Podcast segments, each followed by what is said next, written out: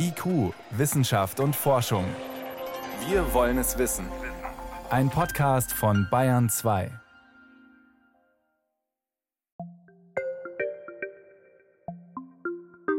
Ölheizung, Gastherme, Kachelofen, Fernwärme, Pelletheizung oder Wärmepumpe. Wir alle mögen es warm und behaglich. Doch spätestens, wenn die Heizkostenrechnung ins Haus flattert, ist's mit der Behaglichkeit schnell vorbei. Heizenergie ist teuer.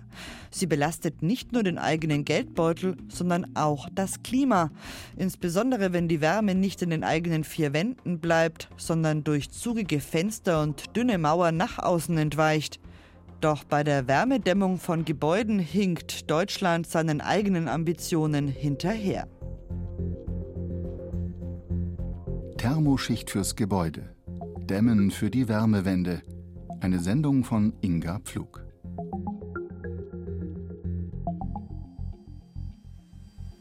Ein Labor am Forschungsinstitut für Wärmeschutz e.V. München.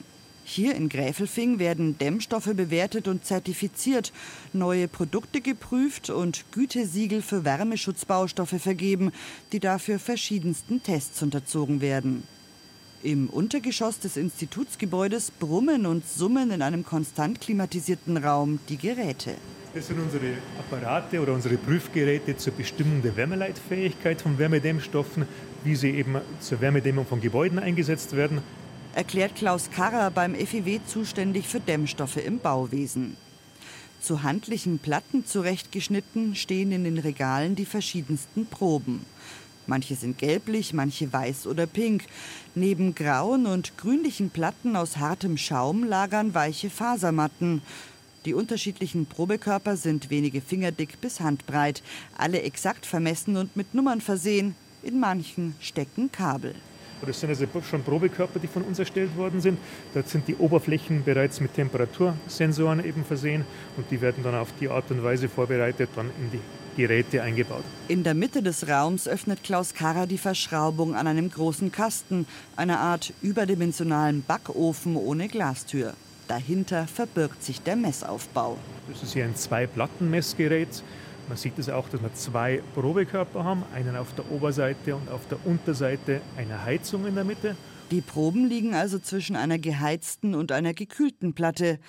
Temperatursensoren auf der Ober- und Unterseite messen kontinuierlich die exakte Oberflächentemperatur der Probekörper und kontrollieren so, wie viel Wärme das Material zwischen Kühl- und Heizplatte durch sich hindurchleitet. Die Wärmeleitfähigkeit ist die entscheidende Kenngröße von Wärmedämmstoffen. Schließlich sollen die ja verhindern, dass Wärme aus dem Inneren eines Hauses nach außen gelangt. Der ermittelte Wert gibt an, wie gut oder schlecht Wärme durch den Dämmstoff transportiert wird. Wärmedämmstoffe machen sich dabei den physikalischen Effekt zunutze, dass gasförmige Stoffe immer eine deutlich niedrigere Wärmeleitfähigkeit haben als Feststoffe. Das heißt, ich muss versuchen, Feststoffe durch gasförmige, durch Luft zu ersetzen. Erläutert Klaus Karrer.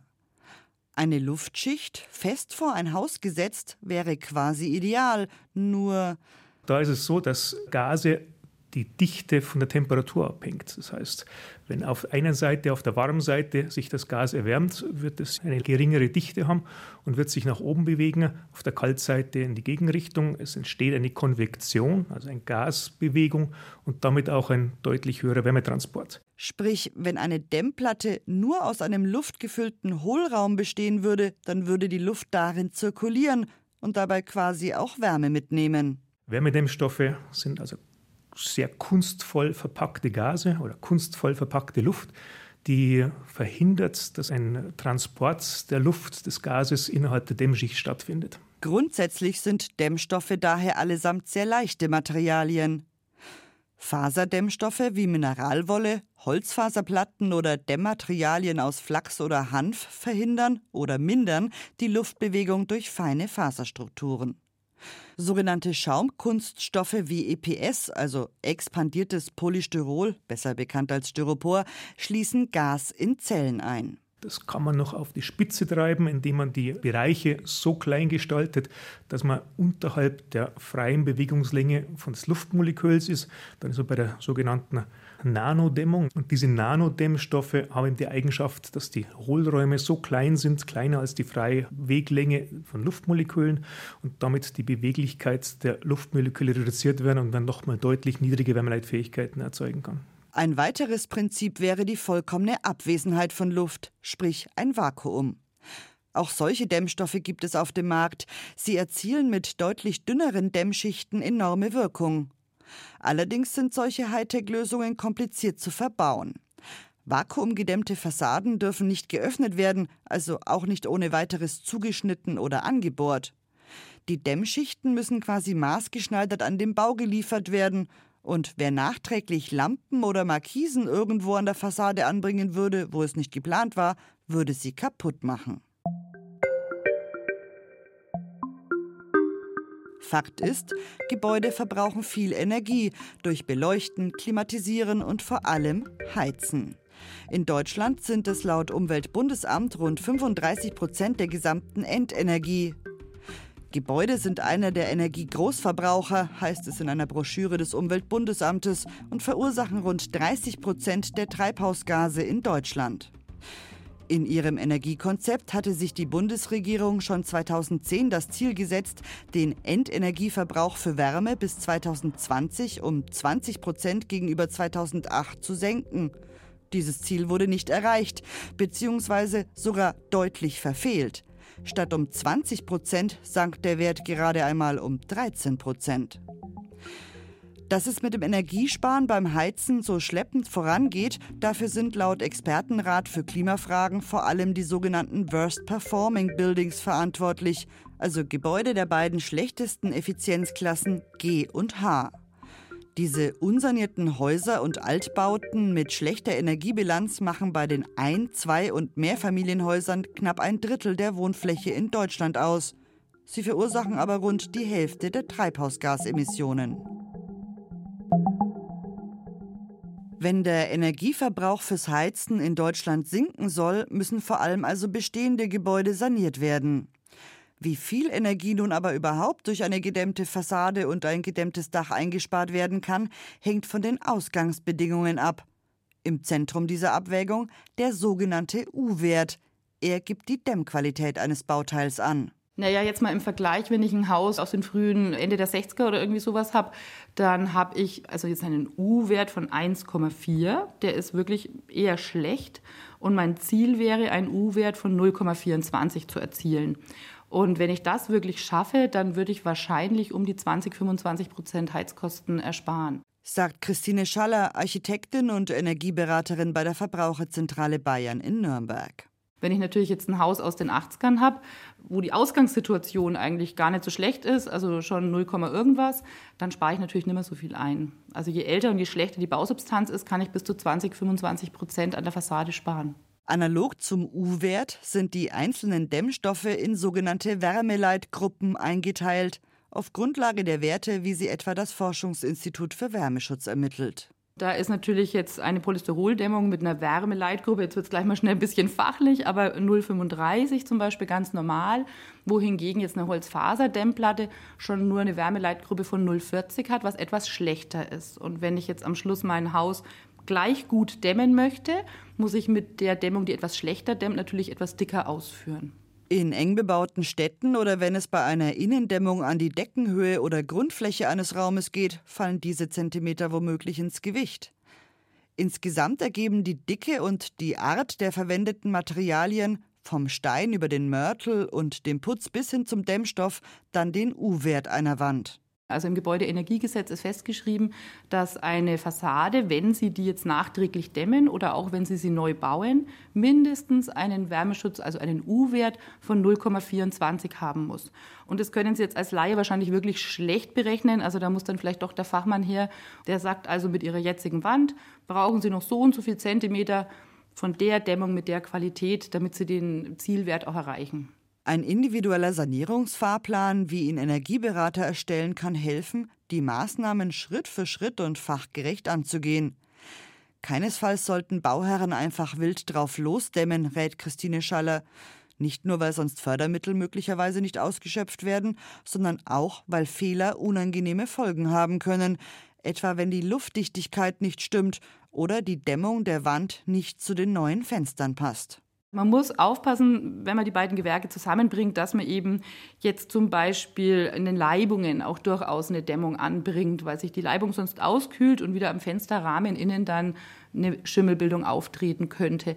Man muss bei auskragenden Balkonplatten so ein bisschen auch drauf schauen, dass ich die wahrscheinlich mit einpacke bei Häusern, die schon älter sind, weil die wurden durchbetoniert. Da fand keine thermische Trennung statt. Also dementsprechend zieht die Kälte echt rein oder die Wärme fließt ab. Und das wären dann wiederum Probleme im Nachhinein, wo dann eben ein kalter Punkt ist im Haus, sich die warme Raumluft abkühlt und Schimmelbildung entstehen könnte. Auch den sogenannten Taupunkt können am besten Fachleute berechnen. Wird zuerst das Dach gedämmt, sollte außerdem gleich der Dachüberstand vergrößert werden, wenn später noch eine Fassadendämmung folgen soll. Gleiches gilt für die Fensterbretter. Nicht alles muss auf einen Schlag passieren, die einzelnen Schritte sollten aber aufeinander aufbauen, rät Schaller. Und auch Häusle-Neubauer sollten vorausschauend planen und ihr Zuhause so zukunftssicher machen viele Leute interessieren sich vor allem immer für die Heiztechnik, aber die Heiztechnik schmeißen sie nach 20 Jahren wieder raus. Aber ihr Haus wollen sie ja für 100 Jahre vielleicht stehen lassen und die Wände und das Dach vielleicht für 40 Jahre. Und da lohnt sich wirklich im Zweifel nochmal eine Schippe draufzulegen und nicht nur den Mindestwärmeschutz, der jetzt gefordert ist, zu erfüllen, sondern lieber doch nochmal vielleicht ein paar Zentimeter dicker dämmen. Also in jedem Fall das nochmal kurzfristig überdenken, bevor man losbaut. Genauso wie bei der Materialauswahl. Neben herkömmlichen Dämmstoffen wie dem erdölbasierten Polystyrol oder Mineralwolle stehen inzwischen auch zahlreiche ökologische Alternativen zur Verfügung. Nachwachsende Materialien schonen natürliche Ressourcen, enthalten oftmals aber chemische oder künstliche Zusatzstoffe gegen Feuchtigkeit, Schimmel und Schädlinge oder für Stabilität und besseren Brandschutz je nach Anwendungsbereich. Wem die Ökobilanz seines Dämmstoffs wichtig ist, der muss neben der gesundheitlichen Verträglichkeit auch darauf ein Auge haben. Und wohl auch auf den Geldbeutel. Das kostengünstigste Produkt ist natürlich eine Polysteroldämmung, wie man sie überall kennt, auch bei den Bauträgern. Das etwas bessere Produkt wäre vielleicht eine Mineralfaserdämmung, die auch etwas diffusionsoffener ist, mit einem mineralischen Putz dann auch nicht brennbar wäre.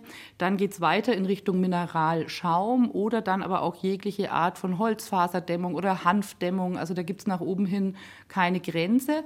So wie ich es jetzt gerade aufgezählt habe, geht es halt eigentlich vom unökologischsten zum ökologischsten dementsprechend leider auch ein bisschen von dem, was mit geringer Dämmstärke am besten dämmt, zu Produkten, die halt nicht so gut dämmen und im Zweifel mal zwei, drei Zentimeter dicker ausgeführt werden müssen.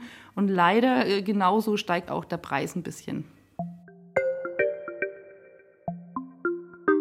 Bis 2030 sollen die CO2-Emissionen von Gebäuden in Deutschland um 40 Prozent gegenüber 2014 sinken. Bis 2050 soll ein nahezu klimaneutraler Gebäudebestand erreicht sein. Ambitionierte Pläne, nachdem wir schon die Einsparungsziele für 2020 deutlich verpasst haben. Insbesondere die Sanierung von Bestandsgebäuden hinkt den Ambitionen weiter hinterher. Dem Expertenrat für Klimafragen zufolge verharrt die Sanierungsrate in Deutschland trotz aller Förderungen seit Jahren bei rund einem Prozent. Im Neubau haben gestiegene Energieeffizienzstandards dagegen durchaus schon zu Einsparungen geführt. Der Energiecampus in Nürnberg. Nordbayerns Denkfabrik für neue Technologien für die Energiewende und ein ganzheitliches Energiesystem. Auf einem Flur lagert eine Palette voller Ziegelsteine. Die sind eines der Spezialgebiete der Werkstoffforschenden hier. Auf den ersten Blick sehen alle ähnlich aus, bräunlich-rot und eckig. Doch bei genauem Hinsehen zeigt sich, dass jeder Ziegel anders aufgebaut ist. Die Hohlräume zwischen den Stegen im Ziegel sind mal schmaler, mal breiter, die Stege selbst mal dicker, mal dünner und sie bilden unterschiedliche geometrische Muster im Material. Die Keramik ist äh, jetzt für ganz viele Dinge zuständig, insbesondere halt für die Wärmedämmung, aber auch für die Druckfestigkeit und für den Schallschutz. Sagt Wolfgang Kretschmer, Professor für Werkstofftechnik. Die Masse vom Ziegel absorbiert Schall. Und die Form des Ziegels und die Dichte des Ziegels sind für die Wärmedämmung zuständig. Es gibt eben ganz unterschiedliche Lochbildgeometrien eines Ziegels. Da gibt es also ganz ausgefuchste Systeme, wie der Wärmestrom durch so ein Lochbild hindurch wandert. Und je nachdem, welche Geometrie ich hier wähle, kann ich unterschiedliche äquivalente Wärmeleitfähigkeiten einstellen. Und somit auch den U-Wert der späteren Wand beeinflussen. Auch die Temperatur, bei der die Keramik gebrannt wird, spielt für die Wärmeleitfähigkeit eine Rolle, wobei ein Zugewinn an der einen Eigenschaft zumeist Abstriche bei der anderen bedeutet. Ein Ziegel mit mehr Masse, also weniger hohlen Zwischenräumen und dichterer Keramik, schluckt den Schall besser und ist vielleicht stabiler, also tragfähiger, dafür aber weniger gut in seinen Wärmedämmeigenschaften. Ein anderer Ziegel hat eine geringere Wärmeleitfähigkeit, ist dafür aber womöglich sehr hellhörig. Und der nächste Ziegel mit einer anderen Lochgeometrie bietet durch seine größeren Kammern die Möglichkeit, noch zusätzlich mit Dämmmaterial befüllt zu werden. Schon allein der Ziegel als nur einzelner Baustein in der Gesamtenergiebilanz eines Gebäudes bietet also schier unerschöpflich viele Forschungsansätze für die Ziegeleitechnik, erläutert der Werkstofftechniker von der TH Nürnberg und Sprecher des Forschungsbereichs Effizienz am Energiecampus. Wolfgang Kretschmer zeigt ein besonderes Objekt aus seiner Arbeit. Eine klassisch ziegelförmige Platte mit einer Gitterstruktur im Inneren, deren Verstrebungen kleine Drei- und Vierecke bilden. Das ist die sogenannte HV-Lochung. Die wird von ganz vielen Ziegelwerken in Deutschland hergestellt. Und wir stellen das Ganze nach in Polymilchsäure mit einem 3D-Drucker. Beschreibt Kretschmer sein Ziegelmuster. Wir können jetzt hergehen und können Winkel verändern, wir können Stegstärke verändern, können dann den 3D-Druck durchführen. Und das Besondere jetzt, wir können mit diesem Kunststoffziegel in den Wärmeprüfstand und können dadurch wieder die äquivalente Wärmeleitfähigkeit messen. Jetzt ist natürlich Polymilchsäure ein anderer Werkstoff wie Keramik, aber man kann das im Dreisatz das Ergebnis umrechnen. Und zwar vergleichsweise schnell und ohne dass erst ein Mundstück, also eine Form für einen echten Ziegel konstruiert und der gebrannt werden müsste. So entwerfen die Wissenschaftler den Ziegel der Zukunft am Computer. Über die Keramik und deren Geometrie hinaus spielen inzwischen auch Dämmstoffe in der Ziegelwand selbst eine große Rolle. Mit dämmenden Materialien ausgestattet werden sowohl Mauersteine selbst als auch schmalere Ziegel, die dann als zweite zusätzlich dämmende Wand vor die Hausmauer gesetzt werden. Als besonders zukunftsträchtig bewertet Kretschmer dabei einen Hochleistungsdämmstoff auf der Basis von Siliziumdioxid. Ein relativ neuer Dämmstoff mit dem technischen Namen Kalostat. Das müssen Sie sich vorstellen, das sind ganz viele kleine Nanoteilchen und die werden mit Glasfasern zu einer Platte verpresst. Das Ganze ist jetzt noch hydrophobiert, sodass es überhaupt kein Wasser annimmt. Und das ist jetzt zum Beispiel ein High-End-Dämmstoff, der sich dadurch auszeichnet durch eine Wärmeleitzahl von 0,019 Watt pro Meter und Kelvin. Das ist also von der Wärmedämmung her besser wie Luft. Es ist aufwendig und teuer, diesen Dämmstoff herzustellen. Doch im wissenschaftlich begleiteten Praxistest bewährt er sich bereits, nämlich beim Projekt Herzobase in Herzogenaurach. Da haben wir eine sogenannte Wärmedämmfassade genommen in der Steinbreite 12 cm. Und dieser Stein ist üblicherweise, wenn Sie den heute kaufen wollen, mit Perlite gefüllt. So, und wir haben uns also diese Wärmedämmfassade äh, schicken lassen, 2000 Steine, und haben dieses Pellet gegen Kalostat ausgetauscht und konnten dadurch die Wärmedämmung um 28 Prozent verbessern. Durch diese Außenwände aus hochwärmedämmenden Ziegeln erreicht die Gebäudehülle einen U-Wert von gerade einmal 0,13 Watt pro Quadratmeter und Kelvin, also deutlich niedriger als der gesetzlich geforderte Höchstwert. Es bleibt also mehr Energie im Haus und zusätzlich steuert eine intelligente Regelungstechnik eine PV-Anlage, Geothermie sowie thermische und elektrische Speicher so geschickt, dass das Gebäude mehr Energie erzeugt, als die Bewohnerinnen und Bewohner verbrauchen. Ein sogenanntes Plus-Energiehaus. Zahlreiche Sensoren bewerten kontinuierlich die aktuelle Situation und steuern nach. Eingebunden ist das ganze Projekt in ein wissenschaftliches Langzeitmonitoring. 2022 gab es für die Energiesparhäuser in Herzogenaurach bereits den Bayerischen Energiepreis. Vorzeigeprojekte wie Herzobase demonstrieren, was technisch möglich ist. In der Praxis dürften sich die meisten Bauherren aber eher an den gesetzlichen Bestimmungen orientieren und an dem, was finanziell möglich und im Einzelfall wirtschaftlich ist. Darüber hinaus fehlen häufig Beobachtungen und Daten, die die realen Einsparerfolge nachvollziehbar machen. Viele schlecht performende Gebäude werden nicht erkannt, weil der Energieverbrauch nicht regelmäßig geprüft wird, konstatiert die Beratungsgesellschaft CO2 Online und verweist auf eine Auswertung aus Hamburg.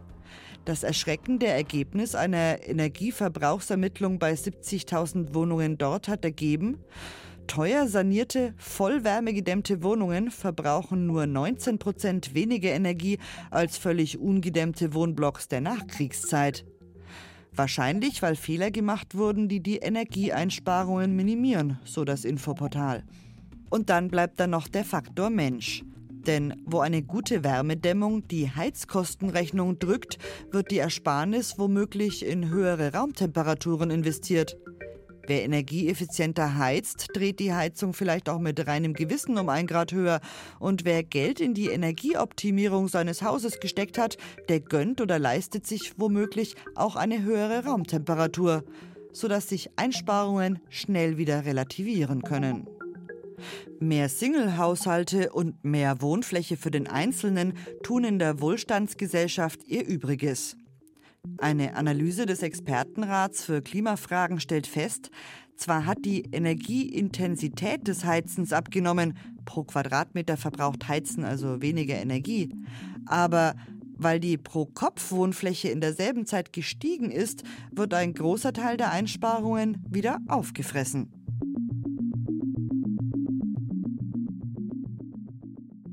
Die Dämmstoffindustrie hat unterdessen einen mehrfachen Spagat zu bewältigen. Immer bessere Produkte liefern, die umweltverträglich und wohngesund sind, die sich am Bau gut ver- und bearbeiten lassen und die alle Sicherheitsstandards etwa im Brandschutz erfüllen, die aber noch so erschwinglich sein müssen, dass sie am Markt bestehen. Am Institut für Wärmeschutz in Gräfelfing muss ein Faserdämmstoff gerade seine Nichtbrennbarkeit unter Beweis stellen. Prüfer Stefan Gues bringt einen etwa faustgroßen Probekörper in einen 750 Grad Celsius warmen Ofen ein. Also letztlich geht es darum, zu beobachten, ob es irgendwelche sichtbaren Entflammungen gibt und ähm, welche Temperaturerhöhung später stattgefunden hat. Letztlich wird er dann hier eingehängt. So, und jetzt ist natürlich sehr wichtig, ähm, den Probekörper zu beobachten, ne, weil es nicht nur anhand der Datenaufzeichnung eine Bewertung gibt, sondern auch eine optische Bewertung, ob es eben jetzt Entflammungen um den Probekörper gibt. 30 Minuten muss die Probe im Versuchsaufbau überstehen. Jedes Material muss den Versuchsaufbau mehrfach durchlaufen. In anderen Labors des Instituts werden die Stoffe auf ihr Druck- und Zugverhalten hin untersucht, auf ihre Feuchtigkeitsbeständigkeit und ihre Langzeiteigenschaften unter schwierigsten Bedingungen. In der Regel erfüllen die Dämmstoffe tatsächlich das, was sie deklarieren und lassen sich auch regelmäßig dahingehend von einer neutralen dritten Stelle auch überprüfen. Das machen übrigens die wenigsten Bauprodukte oder wenigsten Baustoffe, die es auf dem Markt gibt und damit schon eine gewisse Vorbildfunktion des Dämmstoffes. Ob sie dann zum Einsatz kommen, ist nicht nur eine Frage der gesetzlichen Bestimmungen, sondern liegt auch am einzelnen Bauherrn, an seiner persönlichen Motivation, seinem Idealismus finanziellen Anreizen. Wolfgang Kretschmer vom Energiecampus Nürnberg. Die Frage ist, wo ist denn hier die Grenze? Muss ich jetzt den teuersten äh, Dämmstoff der Welt verwenden oder kann ich vielleicht auf ein normales Maß zurückgehen und kann das, was ich hier jetzt an der Stelle nicht leisten kann, eben dann durch regenerative Energiegewinnung leisten? Das ist eine Sache, wo man jetzt immer bei jedem Bauwerk sich eben angucken muss. Und das ist auch die Aufgabe vom Architekt oder vom Bauberater. Denn klar ist auch, die Dämmung allein ist nur ein Baustein der Energiewende im Wohnbereich. Sie hörten IQ Wissenschaft und Forschung. Heute mit dem Thema Thermoschicht fürs Gebäude, Dämmen für die Wärmewende. Eine Sendung von Inga Pflug.